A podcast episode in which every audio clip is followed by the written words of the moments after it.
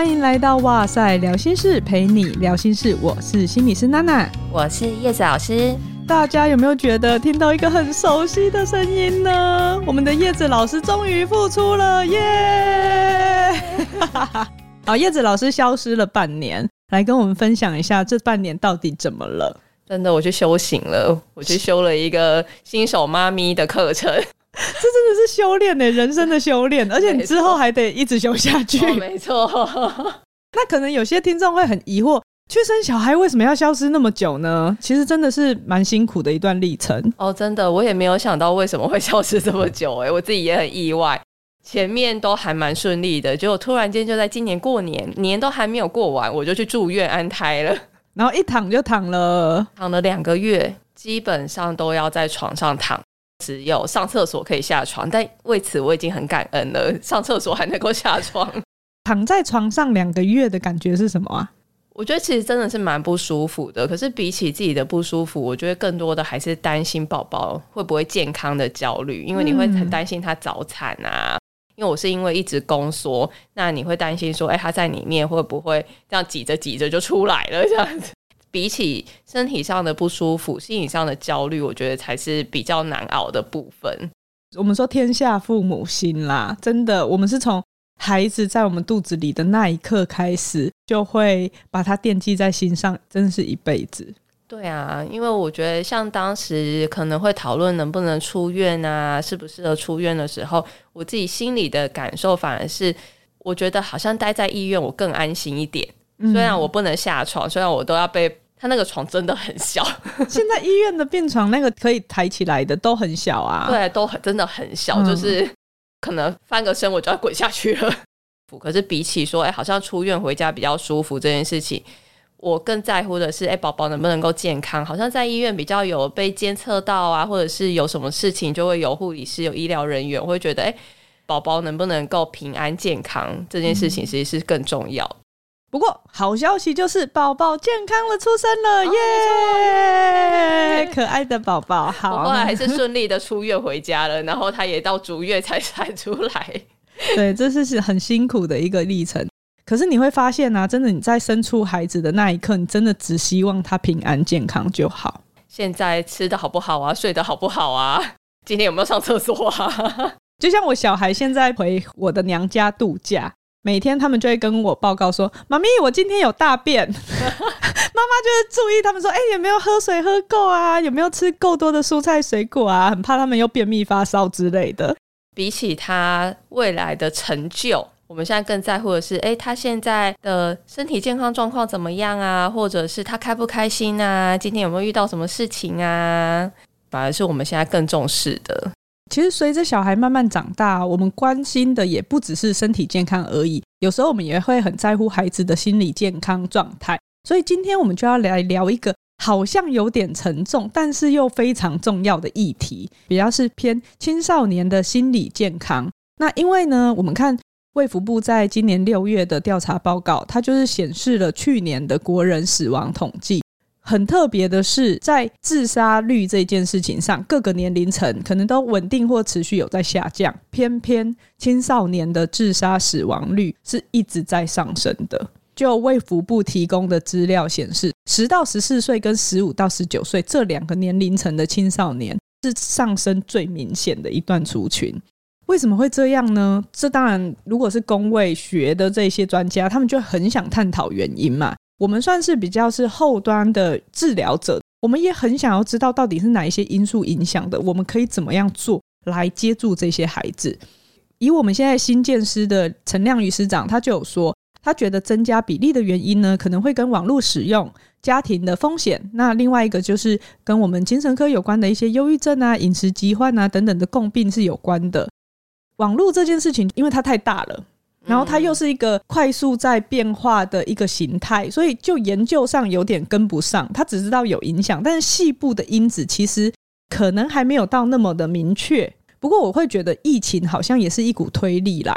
原本在疫情前，有些孩子他可能网络使用并没有那么习惯，或是他并没有一定要用这个东西。可是疫情把大家都变得一定要去上线上课。或是更习惯使用网络，不管是大人还是小孩啦，其实我们都有被推到这一波。特别是青少年，他原本就是在一个建立自我认同，还有寻求他人的认同的这个阶段。所以，我们之前好多集节目大概也有分享到说，网络的社交它的特性就是快，然后浅，比较难跟别人建立深入又稳定的关系。又因为很容易接触到实体生活中遇不到的那些陌生人，所以他的社交情境就会变得很复杂。不管是霸凌啊，你会不会开小账啊？你有好多个自己的认同，然后你想要呈现的，或者是陌生人聊天，还有一些私密照的暴露外流等等的议题，都会让那些人际关系技巧本来就不是那么好的孩子，或是他原本家庭功能比较弱，或是他学习成就感比较低的孩子，那他在这里面遇到心理困扰的风险就会更大。特别是我觉得还有一个孤独感的议题。也是这几年很明显在讨论的。像我有一个孩子，最近在放暑假，那他在家的时候自己一个人不会特别有感觉，然后网络使用他还会跟网友稍微聊天什么的。可是他返校日回去的时候，他发现他回到现实情境的时候，班上的同学聊天啊交流，没有人跟他讲话，他也不好意思主动开启话题，因为他怕被别人拒绝。自然的你在那边默默的，然后呈现那个比较退缩的状态。别人也可能不敢主动来跟你搭话，然后他就感觉很孤单，一直忍压抑。回到家里的时候，他就开始又出现之前的一些自杀意念了。那他以前是会在学校现场直接出现一些自伤的举动，可是因为经过治疗，他现在比较不会用这样子的方式处理情绪。可是他跟我说，他感觉到那个孤独感的时候，他回家就还是爆哭，然后自杀意念又一直跑出来。你很难想象那种人际议题，那种孤独感，其实对孩子的情绪影响是非常严重的。我觉得孤独感在青少年这个阶段啊，其实会是蛮有影响力的一个因素。他们正是在强烈追求同才认同的时期，那也在透过跟同才之间的关系去塑造自己是一个什么样的人。这个我自己的个案也有蛮多类似的状况。刚刚也让我想到说，其实我有一个个案呢，他也是人际技巧不是那么好。其实他想要跟同学建立关系，可是他可能会用开玩笑的方式。可是有的时候幽默感真的是一个非常难拿捏的一个能力哦。好笑的话就是幽默感，不好笑的话呢，就会变成你很白目。他在采取这样子的方式，在建立人际关系的时候，其实就遇到很多挫折。那他就交不到好朋友，渐渐的可能就开始有一些紧张啦、低落的情绪。那他就开始越来越常请假。那再加上刚刚讲到的疫情，所以后来其实在家上课的时候，他就都在上网，也交到了一些网友。其实诶，原本也还不错，就是他在网络上找到了一个归属感，都跟网友聊天。那变成他渐渐把时间都花在网络上面，更少。跟同学互动，然后即使后来恢复实体上课了啊，他也几乎就很常请假在家里，然后都在跟网友聊天，很少呃去学校跟同学相处。即使他真的有去上课，他下课的时候他也不知道他要干嘛，因为他跟这些同学已经不知道要聊什么了。然后他也觉得你们也不会主动来跟我说话，那我就趴着睡觉好了，因为我也不知道要干嘛。其实他是有想要。去融入同学的，他看到同学诶几个一起在聊天的时候，他其实是很想要过去听听他们在讲什么，或者是跟他们一起聊。可是他就是不知道怎么做，他觉得自己好突兀哦，那他就干脆都趴着睡觉就好了，觉得自己其实是不属于那个班级的，他的归属感是在网络上面，而不是在这个实体的他的教室里面。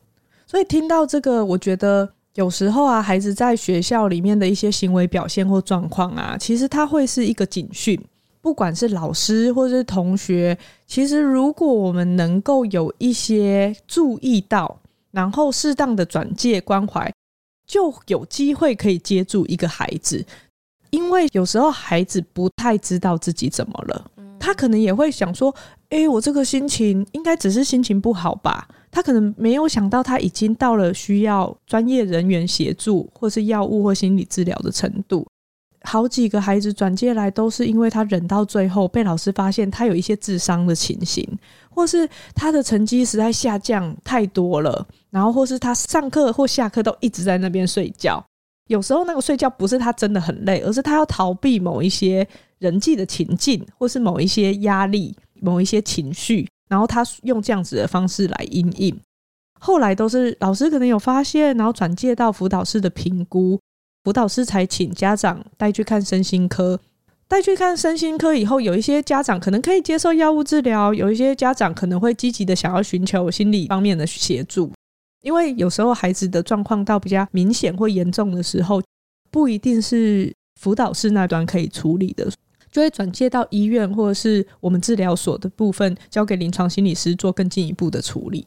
我觉得在青少年自杀防治的这一块，到医疗端都已经有点是急救的状态了。你如果要从根本上防治啊，还是要回到那个社会的情绪教育跟校园的敏感度，这个可能还是比较前线的部分。对，因为其实像刚刚娜娜心理师讲的，就让我想到我个案，其实他到我这边的时候啊，已经是自残了好多次了，然后可能上课上到一半，美工刀就拿出来，吓得同学整个都是 花容失色，变成旁边的同学更不敢接近他。然后，所以他到我这边的时候，其实他已经准备要休学了。对，如果能够更早有机会介入的话，或许就不会走到这一步。像刚刚那个讲到智商的部分啊，我要特别特别跟听众讲，其实在这个行为一开始发展出来的时候，他不是真的很想割自己，而是他有一些痛苦，他有一些情绪，他不知道怎么样缓解。然后他无意间可能发现了这个方式，他觉得做了一次以后，哇，那个压力解除了，好舒缓。以后这个有点会变成回馈，让他持续执行这样子的情绪调节方式。有问题的不是这个孩子，而是孩子应对压力的时候，他面对问题的因应策略是需要被教导跟调整的。所以来到我们面前的时候，我们会跟他说。我们知道你有这些情绪，我们会允许跟肯认他有那些痛苦。可是，我们需要学习一个新的、不伤害自己、不伤害别人的情绪调节方式，孩子才会发现说：“哦，原来是我原本在这个部分不知道怎么办。我需要做的是学习，而不是家长可能还会很急，就会觉得说你干嘛又这样啦？然后就会怪他怎么会做出这个动作。可是你怪他没有用啊，你没有教他可以怎么办？”那如果家长不知道的话，其实就是转介出来，让专业的人员去陪伴他学习新的情绪调节历程，介入的效果是非常好的。啊我其实也常常会跟家长还有孩子说，我们真正需要处理的不是情绪，而是你处理情绪的方式。那我觉得有一个部分是也常常看到在教育现场，毕竟到了国高中以后，升学的压力是蛮明显的。刚刚提到那个孩子，有时候会在上课有智商的行为，也不一定是人际上的冲突哦，而是他可能就发现这堂课我听不懂，我好笨，我是不是好糟糕？那种挫败感上来的时候，他就会有智商的冲动。所以我在想，台湾的教育制度其实是真的蛮竞争的，而且它是非常的单一标准的。虽然现在好像用多元升学方案，但是其实它还是没有那么的完备。我们该怎么样建立孩子的韧性呢？我觉得现在小学端开始有在做情绪教育，像我女儿上英文课，他们也会做自己的 emotion book，教他们自己画各种情绪的脸呐、啊，然后顺便教英文单字啊。但是到了国高中的阶段，我不知道，因为可能我现在孩子没有到那个阶段，所以我不知道在这个阶段有没有做哪一些情绪教育。如果听众，如果你是老师，让我们更新一下，对，让我们更新一下，因为我们现在孩子都不够大。你会觉得感受到的是那个阶段还是比较在乎你的学业表现，可是他们需要的是更深化的，比如说关于心理健康或情绪方面的知识，我们是提供的足够的吗？啊，我自己国高中都是在台湾念的，那我大学是去国外念，成长的背景当中呢，我自己觉得台湾的教育制度相对是比较狭隘跟有点偏颇的。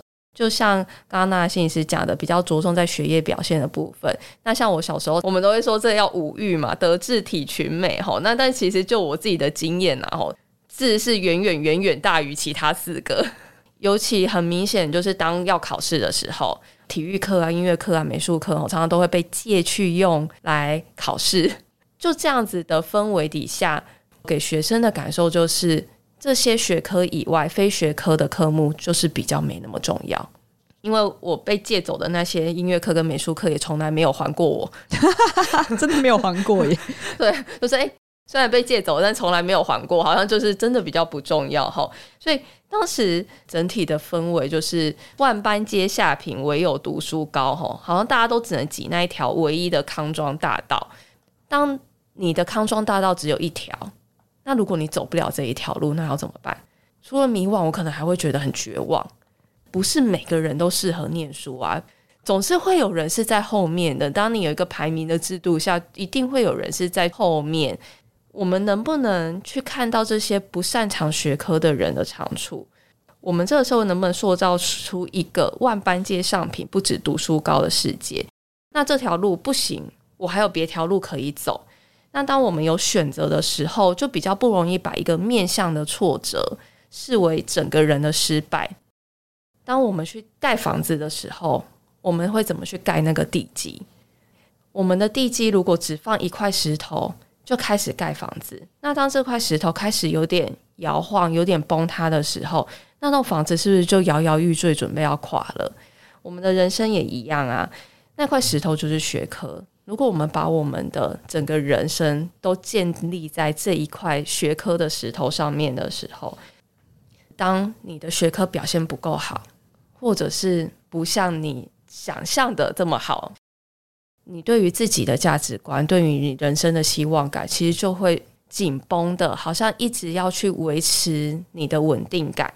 所以我觉得，无论是家长、老师，或是自己，其实去练习，让你房子的这块基石，不只有学科那一块石头，还有其他的地基。比如说亲人的支持啊，友谊的陪伴，那老师的引导，或是画画、音乐、运动，自己动手做做什么东西，其实都是很好的地基。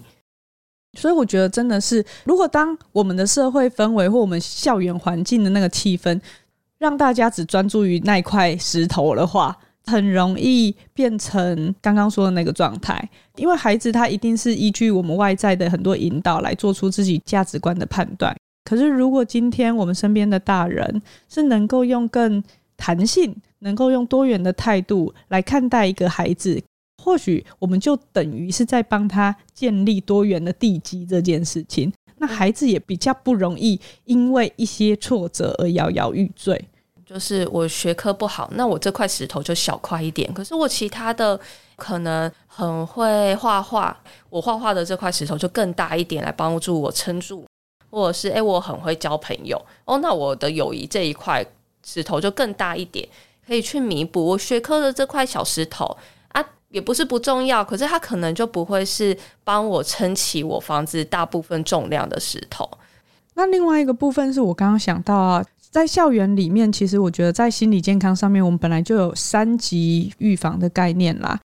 如果今天到我们这一端已经是最后端了，那初阶的时候，当孩子遇到忧郁、压力或焦虑等等的一些心理负向情绪的时候，他们其实不太会主动找辅导老师，然后也会担心自己被贴上标签，甚至是我还有听过那种孩子可能看了网络上的资料，他觉得自己好像是有需要，可是家长会跟他说也还好吧，没有必要吧，甚至是不准他去做这些求助的动作。这就很可惜。我看了那个俄福联盟最新的调查报告，他说，如果针对国高中生的话，他们有烦恼会去找辅导老师的比例只有五点六 percent，他们愿意去找网友是九点八 percent，所以他们还宁愿去找网友。所以不只是辅导老师，而是所有的你的导师、你的同学，你今天是学校的任何一个角色，因为孩子有白天，他就是有很大量的时间在学校。所以，如果能够一起去当所谓我们说自杀防治守门人的角色，一起早期发现，一起早期干预，一起早期协助的话，那我们就可以减少很多憾事的发生。那像我们哇塞心理学一直在做 podcast 跟贴文，或是我们出去演讲，我们就是希望能做到这个情绪教育，或者是一些心理健康推广的预防。我觉得也常常会遇到，大家知道了。大家就会问说：“啊，真的转给你们就会有效吗？”我只能说，你相不相信科学？科学就是告诉你，在药物跟心理治疗一起搭配的过程下面，其实他会说，对于这种情绪，不管是忧郁啊或什么的缓解上面，它的实证等级就是高的。可能相较之下，或许你在别的不管是宗教啊，或是一些灵性疗愈啊，或是一些方法，你也可以得到情绪的缓解。可是那个就不会是适用于每一个人的，因为临床实证研究的结果，它就是被重复验证，而且可以反复运用在不同的族群身上的。对，所以我们会觉得说，适当的转介这件事情，这个概念可能还是要让大家知道。就我们这样会不会很像老王卖瓜？不会不会，因为这就是我们真实的。我分享一个我卖瓜的经验哦。之前有一个个案呢，他是护理系的学生，那他去实习的时候遇到了蛮多的挫折，跟他想象的不一样，然后他也在那些挫折当中呢，失去了他对于从事护理师的这个热情。他过来找我的时候，他其实已经暂缓实习了，然后他非常的迷惘。第一次见到他的时候呢，整个人是垂头丧气的，是一个女生，然后她的刘海都盖住眼睛了，头发呢都没有整理，然后表情是很平板的。就我跟他说什么，他其实都没有什么反应，非常的焦虑。他未来他很想要打起精神，可是他又提不起劲，也不知道该怎么做。我们前后花了大概半年十次的治疗的时间，慢慢的陪伴他去梳理这些过程。他也开始重拾过去的一些活动，他去调整作息，跟自己共处，尝试新的事物。在最后，他决定他不当护理师，也很厉害，因为他有勇气去面对自己，说：“诶，我过去一个这么向往的职业，可是我不适合。”是，这真的需要很大的勇气。嗯，然后我不适合，可是我愿意去重新找我新的热情，我新的人生的方向。然后我最后有一个。可能对于大家有点莫名，然后但我有点感动的是，他可以跟我分享上个假日去了哪里，吃了一个甜点，好好吃，然后我就觉得好感动哦。真的，我们很容易因为个案的这些改变，因为你知道那个行为的意义是，他开始对这个世界有兴趣了，他开始有动机了，他开始觉得活着好像有一些好事发生了，对，就是他。从原本他对什么东西都没有兴趣，然后他都提不起劲，他也笑不出来，只想要整个人瘫在那里，就像一块肉一样。然后到他可以开始体会这个世界的美好，然后我就觉得哦，我要哭了。对，大家可能觉得为什么心理师都很爱哭，就是因为我们真的很欣赏跟很为这些感动。真的很想为他喝彩，对，而且我觉得，尤其是因为我们陪伴个案一路走来，你有看到他前面到底有多消沉，对，然后到他后来这样子一点一点一点的进步，就是吃到一个好吃的甜点，然后跟别人分享，对我们来说可能是很日常，可是其实对于我们的个案来说都是很不容易的一件事情。我们也都会尽量回馈给个案说，我们看到了，不，因为有的时候这些改变可能。太点滴了，自己都没有发现哦。对，然后他们自己也觉得这是进步吗？这这个是很棒的事情吗？这不是大家都做得到吗？可是如果你回看自己在之前的那一段日子，你会知道自己已经做了很大的一步。对，有时候我那时候就是感动到，我还是问他说：“所以到底在哪里？我也要去吃。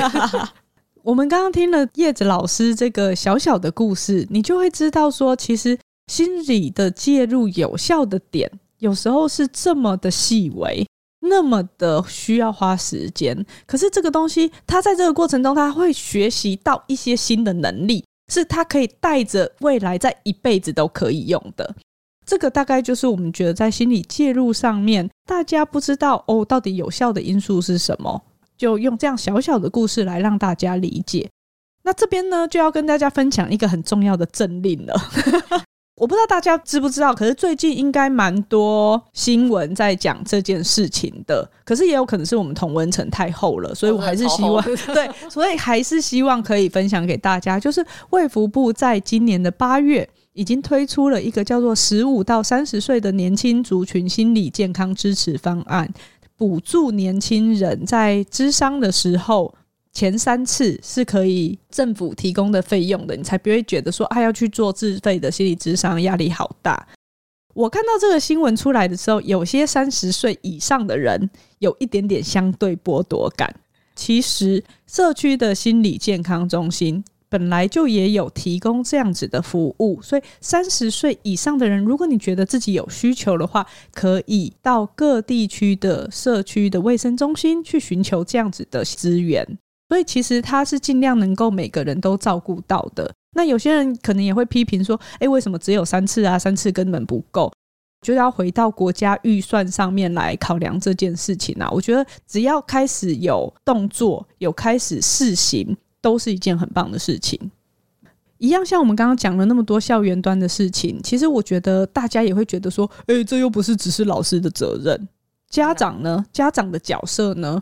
确实像刚刚提到的，除了网络跟学校以外呢？家庭的因素能不能够提供足够的支持，也会对孩子的身心健康是有很大的影响的。大部分的研究也有发现说，比如说家庭有很多的冲突的那个时间点，很容易让孩子有一些情绪上面的波动，那自杀的意念也会上升。所以，如果今天身为一个家长，他对于孩子要怎么样子才能去撑住这个孩子，尽管你现在可能遇到一些自己人生的不顺利。我觉得每个人一定多少都会遇到挫折，只是说当我们遇到困难的时候，我们能够怎么办？在家庭关系的这个部分，就是当我遇到挫折的时候，诶，我能不能够回头找家人求救，讨个拍拍？因为其实回头找家人求救啊，好像听起来很简单哈，但其实是非常困难的一件事情哦，它有很多的要素在里面。首先，我们要觉得我求救讨拍是能够得到正向回馈的，我才会想要去做这件事情嘛。那不管说这个正向回馈是安慰啦，还是有用的建议，但这个回应都必须是让我们能够愿意展现我们自己脆弱的一面。因为你要去求救，就表示，诶，我可能哪里没有做好啊，或者是说，诶，我可能哪里受伤了。这当中就也包含说，我要信任我的家人。这个信任是什么？这信任是我相信，说我这个脆弱是不会被对方拿来攻击的。大家会不会想说，嗯，什么叫做攻击对方的脆弱哦？我们先举几个简单的回应，让大家听听看哦。是不是你先做坏事，老师才处罚你啊？你就是太软弱啊，讲话这么小声才会被欺负啊？他打你，你不会闪哦？这些呢，就是我们希望大家尽量避免这种落井下石式的回应哈。当对方把他的脆弱展现在你面前的时候，我们这些回应呢，其实反而是在攻击他的脆弱啊！刚刚讲的那些例子，我都听过，我是真的听过我的个案，跟我听过身边大人会忍不住这样子回应。那所以我们要试的是，当对方他跟你敞开心胸，他找你求救的时候，去接纳对方的感受，你去回馈。你要知道，他跟你讲这些的时候，是他信任你。为什么我们要这样做？因为我们要相信对方能够接住我们的脆弱，才有办法开口求救嘛。那为什么愿意开口求救很重要？因为当对方开口求救，我们才能够帮忙啊。所以我觉得第一步啦，就像刚刚讲的，别人愿意分享他的脆弱的时候，我们要做到的事情是先不要评价他，把这个目前遇到的挫折的原因归咎于一定他是怎么样子做不好，这些其实都是无济于事的。可是，如果你做到这一点以外，你很想帮忙他，也要记得另外一方面，就是不要对他说加油。什么意思呢？我觉得这是一个蛮长的迷思。其实你叫正在经历低潮或忧郁的人快乐一点，是会有反效果的哦。我们也在现动中先问了大家说，觉得跟心情低落的人说什么是最 NG 的？你猜第一个是什么？不要想太多，对，怎么加油啊？不要想太多，要放下啊！啊，事情都过去了，你纠结什么啊？或者说，哎呀，因为这点事情就不开心，可不可以振作一点呐、啊？或者是你就是想太多啊？要想一些快乐的事情呐、啊、之类的，所以这些都是。觉得对方很好，你已经很幸福了。对对对对，你就是身在福中不知福啦，或是你这没什么啦。像我以前、啊，然后还不是怎么样怎么样？哦、有没有这种？对对对，所以这几个都是很典型的，没有办法去肯认跟允许对方有现在这样子的情绪。像这种话，其实他就会对正在经历低潮的人来说是第二次的伤害，他也不会愿意再开口。大家就会觉得说，真的是这样吗？吼，我们也是好意呀。但是其实这样子的建议会让他们感到更有压力，而且甚至是更忧郁。跟大家分享一个研究，他就是邀请了一百一十二位的参与者，那这些人都有某种程度，就是可能高高低低的忧郁情形，甚至里面有十八个是已经被诊断出来是有重度忧郁症的。那这个研究，他就是请他们每天要记录自己的忧郁程度，还有感受到的社会期望的程度。然后连续记录三十天，所以他的变相主要就是他忧郁的程度，跟他感受到的那些社会期望，就是像我们刚刚讲的，啊，你要快乐一点呐，啊，不要想那么多啊，这种，哎，要加油啊，这样。然后他把这些人的记录综合起来分析，结果发现呐，你社会期望的程度可以预测他隔天忧不忧郁的程度，还有其他所有忧郁的症状。换句话说，就是。他今天只要有人建议他要乐观一点，不要想太多的话，他明天反而就会变得比较忧郁，而且症状还会变得比较严重。你看，你想要帮他，你虽然是善意，可是反而是反效果。这是因为听多了，他会觉得别人希望他不要那么忧郁了，所以他反而又变成一个压力。他反而会觉得说：“对啊，我就是没用，我没有办法达到别人的期待，或者是说，对啊，你看我就是那么糟糕，连要快乐一点，不要想那么多，我都做不到。”所以反而他当然就更忧郁啦。那所以这个迷思是我们一再的强调，我也希望可以把这样子的概念可以突破我们同温层啊，因为我相信我们的听众都知道了，但是反而是不在乎这些讯息的人，他不会主动寻求，他就永远都不知道。如果可以的话，大家就是要把这样子的资讯更推出去，他才会出圈到那一些可能会这么说的人的身边。就像刚刚那心理师讲的话，大家多努力推广一下这样子的概念。我们自己是不会这样子讲，但是我们能够多推广出去，多让多一些人知道的话，诶，可能未来有的时候，当我们需要被安慰的时候，我们可能就不会接收到这样子的回应。也许我们可以接收到的是更有同理心、更具接纳性的回应。这些好的种子呢，就会回馈到我们自己的身上。所以大家多多努力一下。对，所以说到说，如果我们今天真的要陪伴身边的人的话，其实，在自杀防治的守则里面，就是一问二应三转介啦。因为大家毕竟不是专业的人员，所以我们也不会觉得说你有那个责任需要承担对方情绪改善的那个义务。所以呢，通常我们要怎么样做到一问二应三转介呢？我觉得在一开始的时候呢，我们能够做到的就是。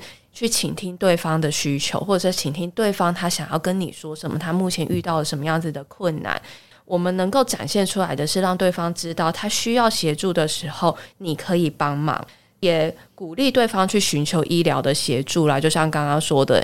我特别想要提醒的是，如果是有自杀倾向的青少年的亲友哦，你要好好的照顾自己，因为这个陪伴的过程是非常漫长跟辛苦的，而且它是非常耗损自己的能量的，所以不要把自己全部投入在照顾对方的情绪，一定要拨时间自我照顾，你才能走得更长远。对方愿意显示他的脆弱的时候，我们先不带批判的去聆听他，然后我们当然也可以给他一些比较关怀性的一些慰藉或安抚。但是这个时候，我们也要注意界限哦。所谓的界限是不能因为他有任何的情绪，他好难过，他的所有要求都一定要答应帮忙。有时候你可以跟他说：“这个部分我是做不到的，那我们去寻求其他的资源协助，好不好？”除了身边的人可以帮忙支持以外，我觉得有一个部分也是自助，自己帮忙自己是很重要的。像我有个案，比如说我跟他约是两周后，可是呢，在这个过程中，他生活中有一个事情让他压力很大，他发现自己的脑子一直绕在那些负向的想法，可能过程中他好像也快要做出某一些尝试智商了，可是他有记得说，我有跟他说过，在那个时间点你要先寻求协助。所以他就打了一九九九，然后一九九九的那个志工人员，他们其实也都有受过部分的训练了。他就有先评估一下，然后了解他的状况，然后他就提醒他说：“诶，那你最近有吃药吗？你要有稳定服用吗？”然后我那个个案才想到，对，诶，我好像连续好几天没吃了。所以他自己找到一个方向，好像知道自己可以怎么帮忙自己。当然，药物进去不会马上有效果，可是。有一个人一起跟你面对目前的困难，光是这个就很有支撑感了。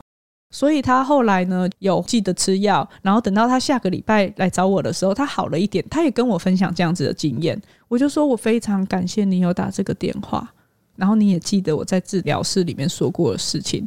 他就是学习到了一次的正向经验，我们不会觉得他又做出来那个举动，而是你要看到他在这个过程中他进步了什么，他知道怎么样帮忙自己，这些就是非常可贵的。而且他这次其实就是用适当的方式在回应他的情绪啊，真的很厉害耶，又要感动了。分享一个是一般大众的经验啊，就不是我的个案，其实是我的朋友，他是打一九二五，那他其实是遇到了婆媳的困扰，然后可是他当时他又要照顾小朋友，他其实是不方便出门的，再加上我觉得有一个蛮重要的点，好像是大家。我不确定我这样子要去挂号吗？要去看身心科吗？这样要看心理师吗？是不是就到了要医疗协助的程度了？然后他当时的确也在一九二五的帮助之下呢，让他在那个急性期得到了情绪的舒缓。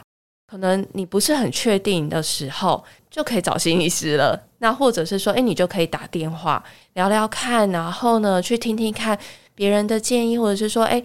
让你自己当时的情绪是有一个出口的，而且你打这些电话的时候，其实他也会帮忙评估你的状态，然后跟你说可能可以做哪一些，比如说适当的转介啊，这样子你就更可以确定自己下一步的方向要怎么走。当然，最后我们还是要提供一下啦。卫福部的一九二五是依旧爱我，它是免费的安心专线，所以它会有二十四小时的专业人员提供心理咨询，还有自杀危机处理的服务。然后另外呢，如果是台北市民的话，也可以打一九九九转八八五八，就是帮帮我吧。大家真的是很努力的在想谐音梗，然后很努力的想要让大家记得哦。对，会有人可以提供心理的支持跟关怀。大家就可以记在心上，有时候就可以提供你身边的人，或是你自己有需要的话。那今天就真的很感谢叶子老师付出，就来跟我们谈这个主题。今天的这一集呢，其实是我们跟台北市政府的自杀防治中心合作播出的，因为二零二三年的台北市世界自杀防治日，他们有做了一个叫做“金鱼相谈室”的网页，那这里面有很多系列的活动。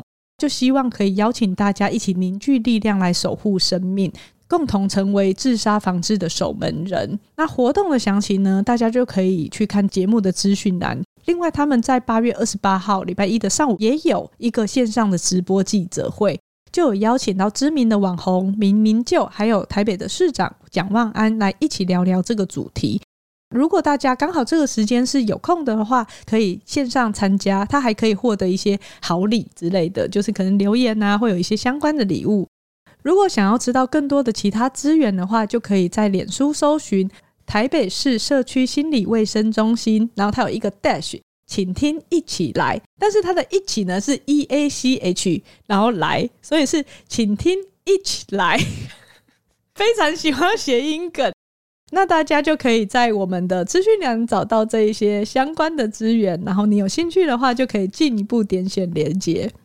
那也希望今天分享的内容大家喜欢，然后记得推广给你身边可能有需要的人，或是他不需要，其实也需要有这样子的概念，拜托给他推广出去。那也欢迎给我们五星的评价，或是到 IG 还有脸书找我们，留下你听完这一集节目的想法。